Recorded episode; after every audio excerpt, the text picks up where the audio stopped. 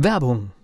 Was passiert, wenn der Chef oder die Chefin eine Auszeit nimmt und die Angestellten auf sich allein gestellt sind? Christian Pukelsheim und Michael Habekorst beschreiben in ihrem Buch Radikal weg die Herausforderungen für Unternehmer und Mitarbeiter, welche Vorbereitung notwendig ist und worauf unbedingt zu achten ist bei einer Auszeit. Radikal weg, wenn der Chef ein Jahr Auszeit nimmt und das Unternehmen dennoch funktioniert. Erschienen im Mentoren Media Verlag www.mentoren-verlag.de der Unternehmer Academy Podcast. Wir machen aus Menschen mit Know-how Unternehmer mit Erfolg. Wir haben ja in der letzten Zeit hier immer so aktuelle Anlässe auch hier im Podcast genutzt und das machen wir heute auch, denn während dieser Podcast live geht, hast du schon einen Vortrag gehalten zu einem Thema, das so ja so wichtig ist, weil es aus dieser Falle Zeit gegen Geld tauschen, weil das die Lösung ist. Value-based Fee ist das Thema, das wir heute mal wieder aufgreifen. Du sitzt gerade noch an dem Vortrag. Vielleicht kannst du das Thema ganz kurz nochmal, was ist das überhaupt, wer das noch nie gehört hat, was natürlich für eine Unternehmerin oder einen Unternehmer fast schon sträflich ist, ne?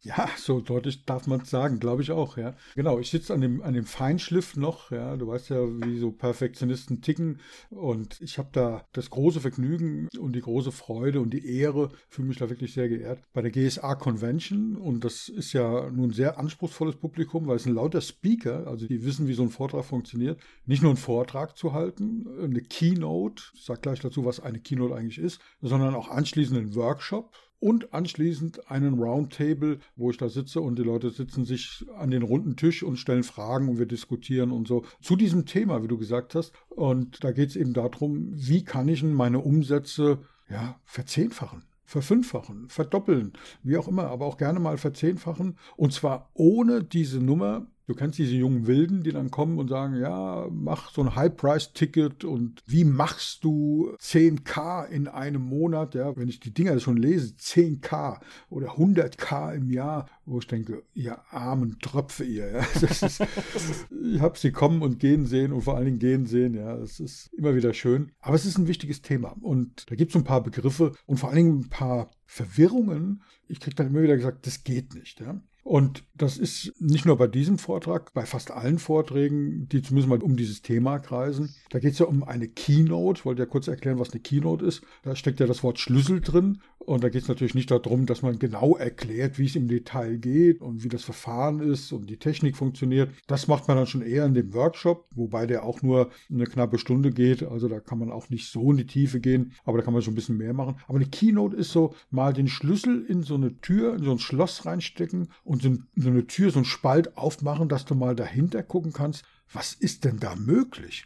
So einen Möglichkeitsraum zu öffnen. Das ist so ein schönes Bild für eine Keynote. Also deswegen haben zum Beispiel Trainer große Probleme, gute Keynotes zu halten, weil die denken, es ist ein Miniseminar und versuchen dann in 18 Minuten oder noch weniger alle Inhalte reinzubringen. Und das ist es natürlich nicht. Und ein paar Ausschnitte, glaube ich, dürfen wir verraten. Oder ich mache es jetzt einfach. Erstmal ist zu dem Zeitpunkt, wo wir senden. Ist schon gelaufen, genau. Schon gelaufen. Allerdings ist es ja auch so, dass ich diese Vorträge auch äh, natürlich mehrfach halte, weil es gibt ja nicht nur die GSA für dieses Thema interessant ist. Es gibt ganz, ganz viele Beraterverbände, andere Organisationen, Unternehmerverbände und, und, und. Es gibt ganz viele Unternehmer, für die das interessant ist.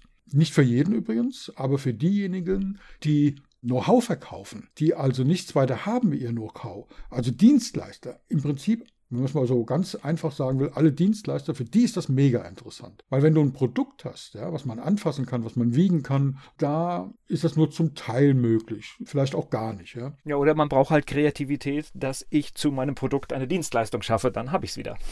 Genau, das haben wir damals gemacht. Das haben wir, glaube ich, schon mal drüber gesprochen.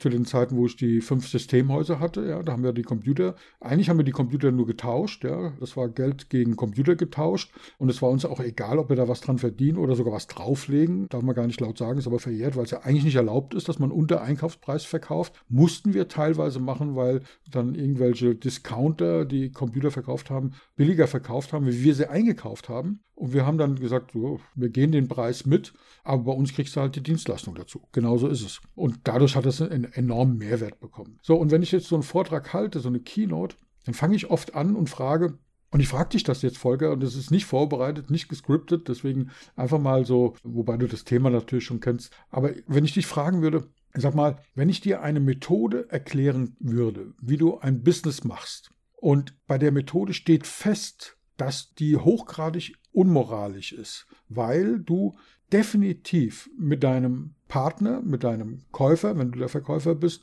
ja, ich will nicht sagen Streit kriegst, aber zumindest mal unterschiedlicher Meinung bist und unterschiedliche Interessen verfolgst. Und zwar so unterschiedlich, dass ihr 180 Grad auseinander liegt, also entgegengesetzt. Würdest du diese Methode lernen wollen? Nein.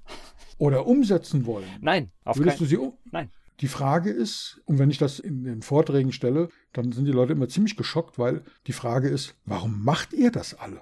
Ich habe sowas Wir machen das tagtäglich. Wir machen es tagtäglich. Fast alle. Ich versuche das weitestgehend zu vermeiden, aber es kommt immer mal wieder vor. Ich weiß, du machst es auch noch. Ja? Und viele, viele andere unserer Zuhörerinnen und Zuhörerinnen machen es leider auch. Was meine ich damit? Also der Punkt ist folgendes. Wenn du ein ganz normaler, gesunder Unternehmer bist, also gesund im Sinne nicht körperlich gesund, sondern geistig gesund, das heißt, was musst du dann wollen? Du musst wollen, dass du eine bestimmte Leistung, wir haben ja über Dienstleistung gesprochen, über Dienstleister, über Know-how, du musst also dein Know-how, wenn du es per Stunde bezahlt bekommst, ja, also praktisch das, was die meisten machen, Zeit gegen Geld tauschen. Wie kann man es besser formulieren, dass es nicht so negativ klingt? Zeit gegen Geld eintauschen, nach Stunden bezahlt werden, so. Ja, aber ja, ich will jetzt mal ganz sind, sind Honorare letztendlich, die für eine Zeit gezahlt werden. Deswegen finde ich die Begrifflichkeit genau. auch in Ordnung. Und ich finde ja auch manchmal ja. ist es ja auch bewusst, dass man das vielleicht macht. Das muss ja erst bewusst werden auch. Genau. Übrigens für Anfänger ist das tatsächlich der Weg, der richtig ist, ja. Aber er hat eine ganz, ganz große Gefahr. Und zwar folgendes. Wenn du also diese Zeit gegen Geld eintauscht, dann passiert ja Folgendes. Das Finanzamt sagt zu dir, du musst als Unternehmer eine Gewinnerzielungsabsicht nachweisen. Wenn du das nicht tust, ist es Liebhaberei. Ja, hast du ein Problem. Und natürlich, da muss dir das Finanzamt nicht auf die Sprünge helfen, natürlich willst du Gewinn machen. Also was musst du wollen, wenn du Zeit gegen Geld tauscht? Du musst wollen, dass deine Zeit so teuer wie möglich verkauft wird, dass du also so viel Geld wie möglich bekommst für deine Zeit, die du dort investierst. Und gleichzeitig, wenn du ein eine Aufgabe hast, wäre es doch schön, wenn du an dieser Aufgabe möglichst viel Zeit verbringen kannst, weil jeder Neukunde kostet Geld, ist nur einmal ein Auftrag. Das heißt, du bekommst einen Auftrag, eine bestimmte Leistung zu erbringen und du sagst dann, naja, das dauert 10 Stunden oder 50 Stunden und je länger das dauert, desto lieber ist es. Und wenn du dann noch sagst, zusätzlich, der Stundensatz ist nicht 50 Euro, sondern 100 Euro, dann ist es halt besser. Und wenn du sagst, der, Stund der Stundensatz ist nicht 100 Euro, sondern 200 Euro, ist auch besser. Ja? Und das ist völlig normal, wenn du so denkst. Du musst so denken als Unternehmer, richtig? Genau. So, dein Partner, dein Kunde, ich nenne jetzt ganz bewusst Partner, weil Zeit gegen Geld ist eigentlich keine Partnerschaft, sondern eine Gegnerschaft. Was muss der denn denken, wenn der unternehmerisch gesund ist? Der muss doch genau das Gegenteil denken, weil er hat auch eine Gewinnerzielungsabsicht. Der muss also diese bestimmte Leistung in so einer kurzen Zeit wie möglich bekommen wollen und natürlich zu einem so günstig wie möglichen Stundensatz. Also dem sein Interesse ist 180 Grad entgegengesetzt von deinem. Nämlich, es soll so schnell wie möglich gehen und es soll so billig wie möglich sein. Was auch absolut legitim ist und völlig normal und absolut gesund. Einverstanden? Ja, absolut. So, und damit seid ihr bei dieser Zeit gegen Geldtauscherei vom Start weg hochgradig unmoralisch und unethisch unterwegs, weil dein Geschäftsmodell impliziert Streit, Gegnerschaft, unterschiedliche Meinungen. Ich finde das ein Scheißsystem, auf Deutsch gesagt, ja. Darf man das sagen? Ich finde das also ein System, was nicht klug ist, nicht intelligent ist, ist keine gute Lösung. Was ist die Alternative? Warum es natürlich so einfach ist, mit diesem System zu arbeiten, das liegt natürlich daran, weil es extremst gelernt ist. Das heißt, du hast mit Handwerkern zu tun, Stundenzettel. Also das ist ein System, das ist, wird mir gerade bewusst, das ist natürlich gelernt und jeder versteht es sofort. Ja, das stimmt. Aber das sind ja immer die gefährlichen Sachen. genau diese.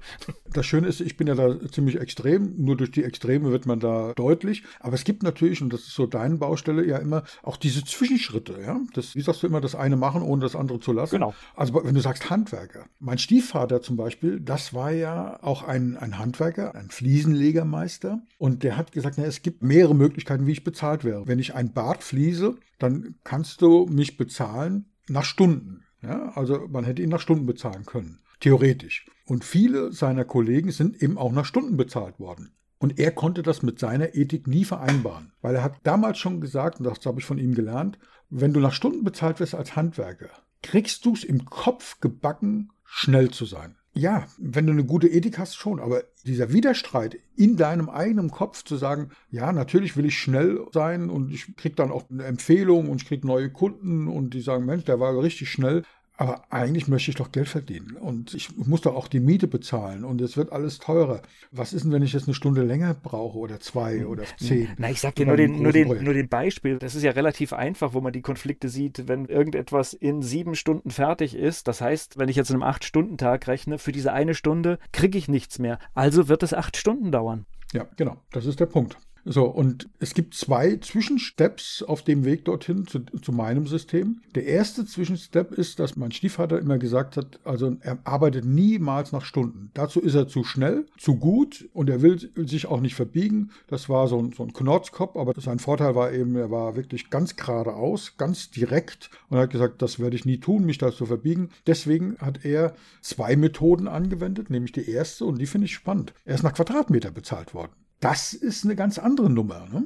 Weil dann haben die Leute ausgerechnet, so, wie lange braucht ein normaler Fliesenleger Viele haben dann gesagt, naja, das wollen wir nicht machen, weil dann macht er das besonders schnell und macht er das doch gründlich. Und dann hat mein Stiefvater gesagt, naja, also guckt euch meine Arbeiten an. Der war sehr, sehr gründlich. Der hat also tolle Methoden gehabt, wie das extrem gut funktioniert. Das Spaltmaß der Fugen und so weiter, das Fugenmaß, ganz exakt. Da hat er tolle Methoden gehabt. So, und wenn man ihm dann vertraut hat und gesagt hat, okay, dann ist er nach Quadratmetern bezahlt worden und dann hat er sich immer kaputt gelacht, weil er extrem schnell war. Ja, und die Leute haben gesagt, naja, es es war irgendwie, du warst ja nur einen halben Tag da. Ein anderer Fliesenleger hat mir angeboten, das dauert drei Tage, du warst nur einen halben Tag da. Ja, aber das, es ging darum, diese 30 Quadratmeter zu fließen. Punkt. Und der Preis ist jetzt gleich, ja, wie bei dem ersten Angebot, Zeit gegen Geld. Also drei Tage mal so und so viel Euro. Ihr habt jetzt genauso viel bezahlt, aber ich habe nur einen halben Tag gebraucht. Ist doch alles prima. Und was er auch manchmal gemacht hat, ist, dass er nicht nach Quadratmeter gegangen ist, sondern hat gesagt, das Bad zu erstellen kostet so und so viel was so ähnlich ist wie nach Quadratmetern, ja? so eine Gesamtsumme. Das ist so, so ein Zwischenschritt, den man gut machen kann. Ja? Ich glaube, das ist, äh, man kann über ihn denken und, und, sagen, was man will. Ich habe ja da meine eigene Meinung, das wissen wir ja. Wir haben nicht so das allerbeste Verhältnis, aber da habe ich von ihm gelernt. Ja? Also so hat jeder Mensch etwas, kann zu einer besseren Welt beitragen, sozusagen. Ja? Also das ist so ein Einweg. Und eine andere Geschichte ist, du kennst es. Ich muss jetzt gerade, weil es, es, rattert, wir haben dieses Thema schon so oft besprochen, aber es rattert natürlich. Was es auch total cool macht, jetzt diese Methode, ich komme schlagartig, ich weiß, das ist ja auch ein Sinn des Systems, ich komme aus der Vergleichbarkeit raus.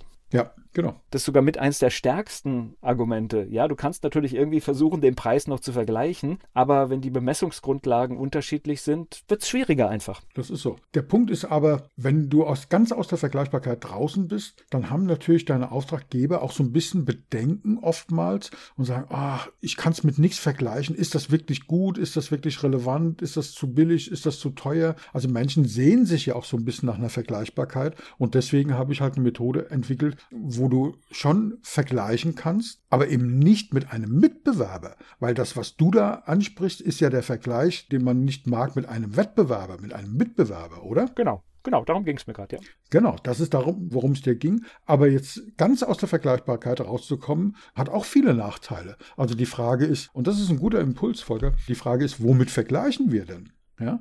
Und da gibt es dieses wunderschöne Beispiel, das wir von Picasso schon genannt haben. Ja? Ich will es jetzt nicht so ausführlich machen, weil das haben wir schon besprochen, wo er gefragt wurde, wie lange hast du gebraucht, um das Bild zu malen für zwei Millionen Dollar? Und dann hat er gesagt, naja, zwei Stunden. Und dann hat der Amerikaner, der es gekauft hat, gesagt, wow, das ist ja ein cooler Stundensatz, ja. Zwei Stunden, zwei Millionen Dollar. Und Picasso soll gesagt haben, junger Mann, du zahlst nicht die zwei Stunden, die ich gebraucht habe, um das Bild zu malen, sondern du zahlst die 88 Jahre, die ich gebraucht habe, um zu lernen, wie das geht. Das heißt, wir vergleichen dann in dem Fall diese zwei Millionen Dollar mit den 88 Jahren. Das heißt, wir vergleichen schon etwas. Ne? Oder wir vergleichen die anderen Bilder. Wir brauchen auch eine gewisse Vergleichbarkeit. Das macht schon Sinn. Ja? Ich sage dir ein anderes Beispiel. Ich bin ja schon sehr, sehr früh mehr oder weniger unbewusst auf dieses Thema gestoßen.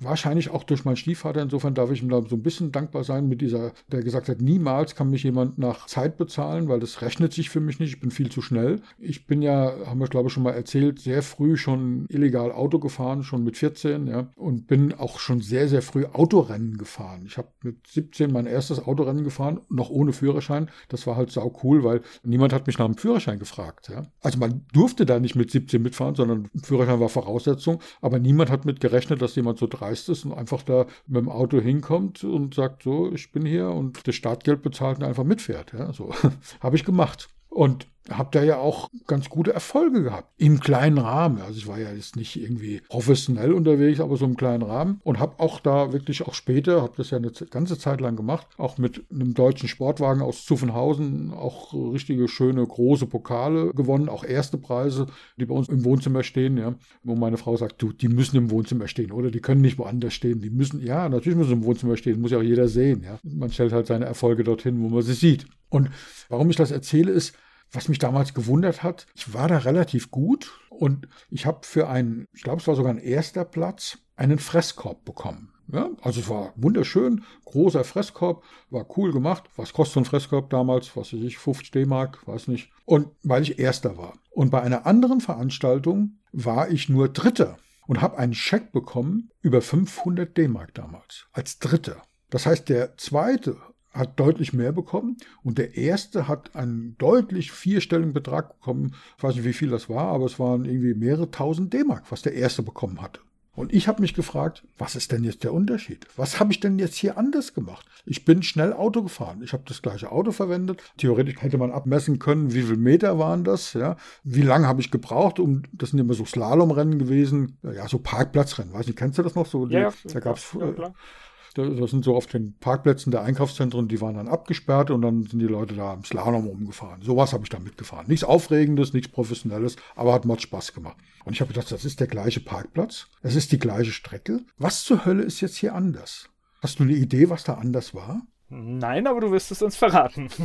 Ist spannend, das ist wirklich die Überlegung. Der Veranstalter war ein anderer und das war noch nicht der Punkt, sondern der Veranstalter hat eine größere Reichweite gehabt. Das heißt, es waren deutlich mehr Zuschauer da. Okay, und damit natürlich und interessanter, ja, ja klar. Genau, das wusste ich, dass du jetzt da intervenierst und was sagst, weil das ist dein Business, ja. Wenn ihr in eurem Radiosender bei Antenne Mainz eine größere Reichweite habt, dann seid ihr nicht nur interessanter für Werbetreibende, sondern ihr kriegt eben auch pro Werbespot einen höheren Beitrag. Ja, mit Verzögerung, aber klar. Ja, aber das ist das System. Ja, bist du erfolgreich? Das ist das System. Und genau. der Werbespot dauert doch 30 Sekunden, egal welche Reichweite du hast. Also warum wird ein Werbespot, der vielleicht weltweit gesendet wird, ja, für ein großes Unternehmen, Apple, Bayer, you name it, ja, wo vielleicht nur Musik ist oder ein internationaler Text, Kriegst du da das Gleiche, wie wenn ein lokales Mainzer Unternehmen einen 30 Sekunden oder 45 Sekunden Spot bei euch schaltet? Wird da der gleiche Preis aufgerufen? Nein, weil es ist die gleiche nein, Arbeit. Nein, natürlich nicht.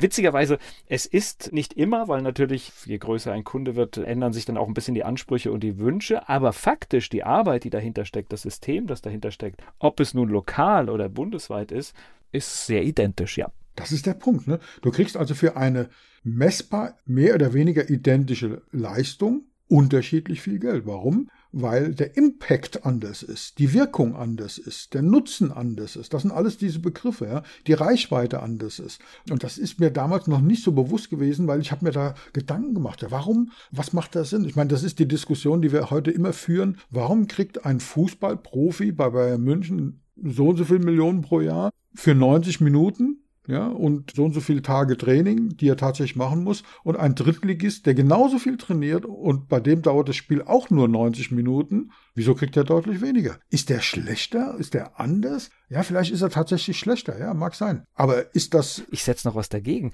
Vermutlich trainiert der Spieler in einer unteren Liga sogar noch viel mehr, weil er immer noch den Wunsch hat, aufzusteigen. Also ich so. sage sogar, der macht mehr Arbeit. Genau. Er will ja irgendwo hin. Ja? Und bekommt äh, weniger dafür. Ja, und bekommt weniger für. Aber das, das ist ja übrigens, da können wir eine eigene Podcast-Folge draus machen, weil das ist ja genau der Punkt, dass man sagt, du hast eben ein Naturtalent im Fußball, ja, der wirklich auf Bundesliga-Niveau spielen könnte und der, der spielt einfach so, weil er besser ist wie alle anderen, dass er gerade so ein bisschen besser spielt wie alle anderen. Der wird nie in die Bundesliga kommen. Sondern der muss mehr trainieren, der muss besser, noch besser, der muss immer 100% geben, damit der Scout, der von Bayern München da jetzt im Publikum heimlich sitzt, sieht, oh, das ist ein Ausnahmetalent. Es nützt da nicht besser zu sein. Du musst immer deine beste Leistung bringen. Ja? Das ist das, was du sagst. Das ist hundertprozentig so, dass der wahrscheinlich mehr trainiert, weil er nach oben will. Aber es spielt auch keine Rolle. Der Unterschied zwischen diesen beiden, ob der jetzt noch nicht so gut ist, drück's mal so aus, und der andere vielleicht etwas mehr Erfahrung hat auf internationalen Parkett und und und, das sind alles Argumente, die auch einen Preisunterschied rechtfertigen würden. Aber diese extremen Sprünge, dass wir über hohe Millionenhonorare, zweistellige Millionenhonorare sprechen pro Jahr, das ist damit nicht mehr zu erklären. Das ist aber erklärbar, weil die Reichweite des Merchandising, die Verträge, die Werbeverträge, also wenn der dann irgendwie auf seinem Trikot ein Logo drauf hat, naja, das ist dann dem Unternehmen extrem viel wert. Ja? Und so wird das berechnet. Das heißt, wir kennen das eigentlich aus der Praxis. Wir erleben das jeden Tag. Ja, und, und äh, jetzt auch noch aus der anderen Sicht, natürlich ist auch für den Fußballspieler nicht nur, dass er das Talent bringen muss, es hat natürlich auch einen anderen Preis, bekannt zu sein. Absolut. Ja, das heißt, das muss man immer wissen, weil da wird immer gesagt, oh, die verdienen so viel. Man muss immer überlegen, möchte ich das, dass ich nicht mehr unerkannt auf der Straße gehen kann und immer angesprochen werden? Das hat auch einen Preis, der damit abgegolten wird.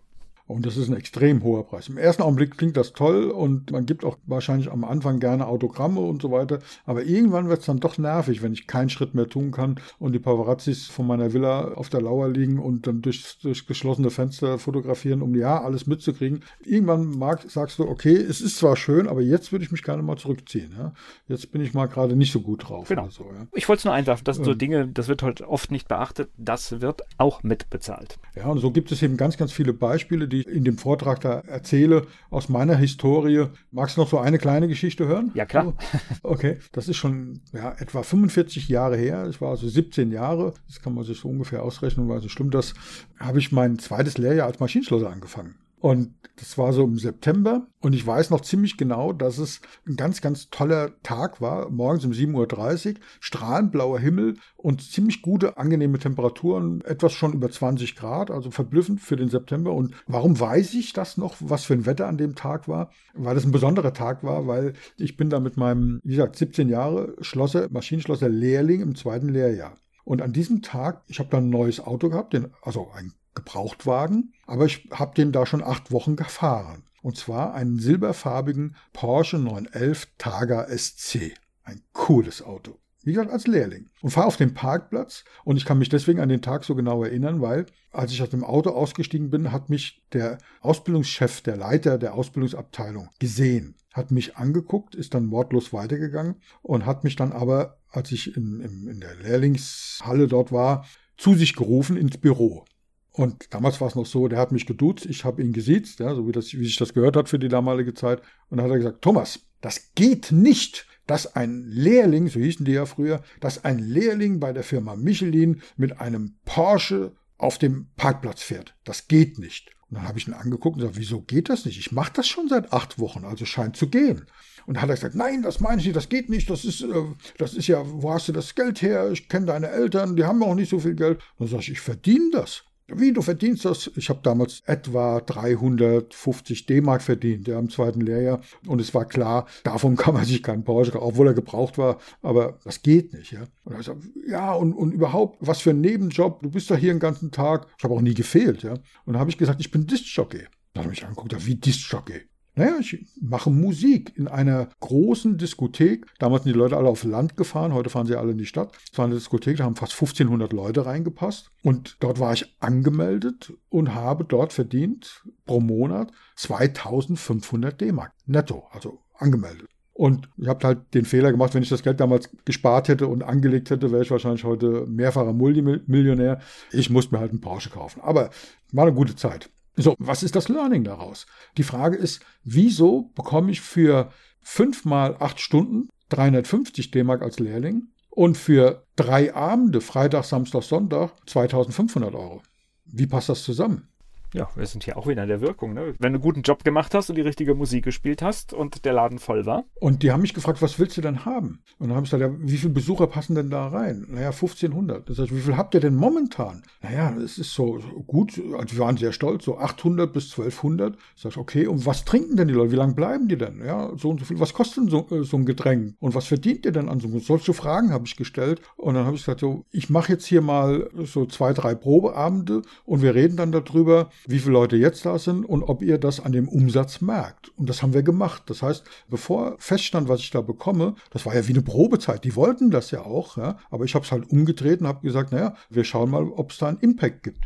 Und ich hatte damals schon so ein bisschen einen Namen gehabt. Ich habe eine andere Diskothek aufgelegt, wo ich nichts bekommen habe. Einfach nur Kost und Logis sozusagen, ohne Logis, aber die hatten auch ein Restaurant dabei. Da habe ich dann, Abend durfte ich dann essen und habe dann die Getränke freigekriegt. Und das Schönste war, dass die Mädels mich angehimmelt haben. Mehr habe ich nicht bekommen, aber es hat halt Spaß gemacht. Aber ich hatte da schon einen sehr guten Namen und deswegen wollten die mich unbedingt haben. Und ich wusste nicht, was ich da nehme. Ich wusste auch nicht, was üblich ist. Und dann habe ich dort eben aufgelegt und dann kamen meine ganzen Fans dorthin und dann war am zweiten Abend hat sich das rumgesprochen, das ist auch angekündigt worden. Da war die Hütte gestoppt voll und sind Leute abgewiesen worden an der Tür, weil, es einfach überfüllt war und es bis morgens um vier und die Leute haben konsumiert ohne Ende. Und dann wahrscheinlich habe ich mich zu billig verkauft. Aber das war klar, dass die mit Lachen im Gesicht mir gerne für die damalige Zeit extrem viel Geld, diese zwei, ich weiß nicht, was ich da brutto gekriegt habe, habe ich vergessen, ist schon zu lange her, für mich hat gezählt, was kam netto raus, diese zweieinhalbtausend Euro netto bekommen habe. Also das sind so Dinge, die haben mich mein ganzes Leben lang begleitet und deswegen bin ich so ein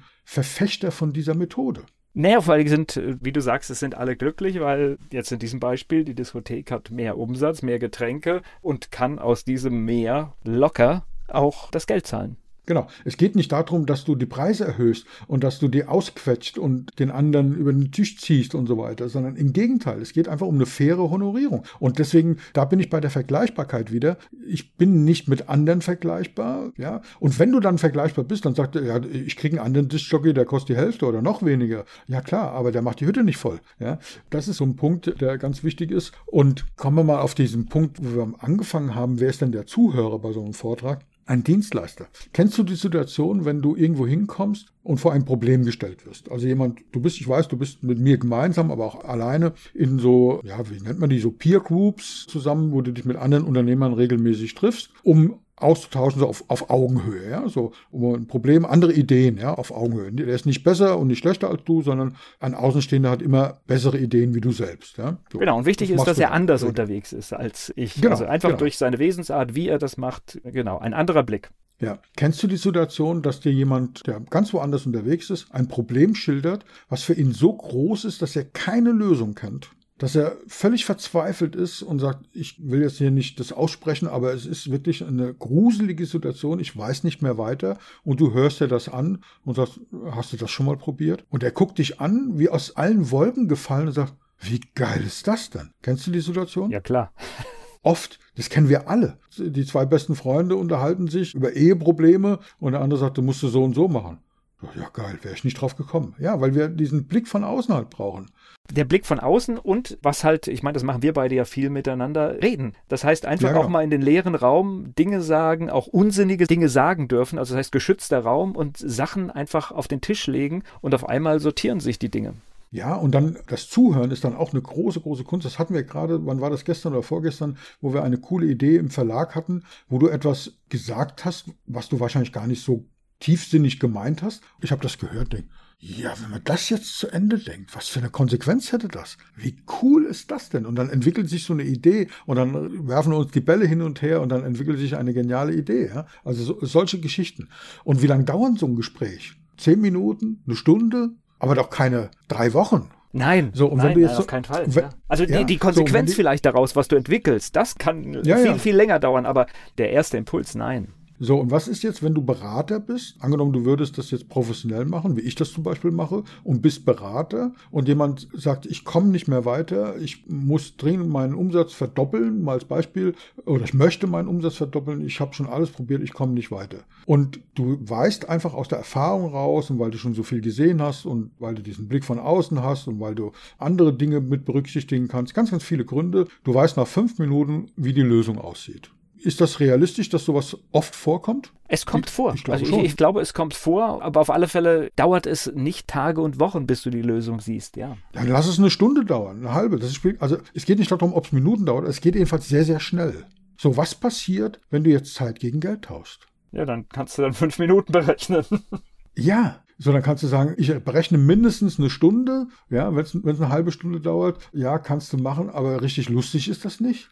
Wenn du stattdessen bezahlt wirst für eine Lösung, dann, und der andere will ja gar nicht da wochenlang mit dir diskutieren und dass du eine Evaluation machst und alle seine Mitarbeiter Naja, befragst im und, und die Firma auf den Kopf stellst. Ich, so, ich ja. sag mal, Zweifelsfall, wenn es ein wirkliches Problem ist und die Lösung ist da, dann bitte doch diese Lösung so schnell als möglich umsetzen und nicht noch drei Wochen künstlich warten. So, und das ist der Punkt. Jetzt zieht ihr beide in die gleiche Richtung. Weil jetzt du willst möglichst ein wertschätzendes, hohes Honorar für deine Leistung, für dein Know-how, für deine Lösung und das so schnell wie möglich. Weil du willst dich auch nicht ewig damit beschäftigen. Und du hast ja die Lösung schnell.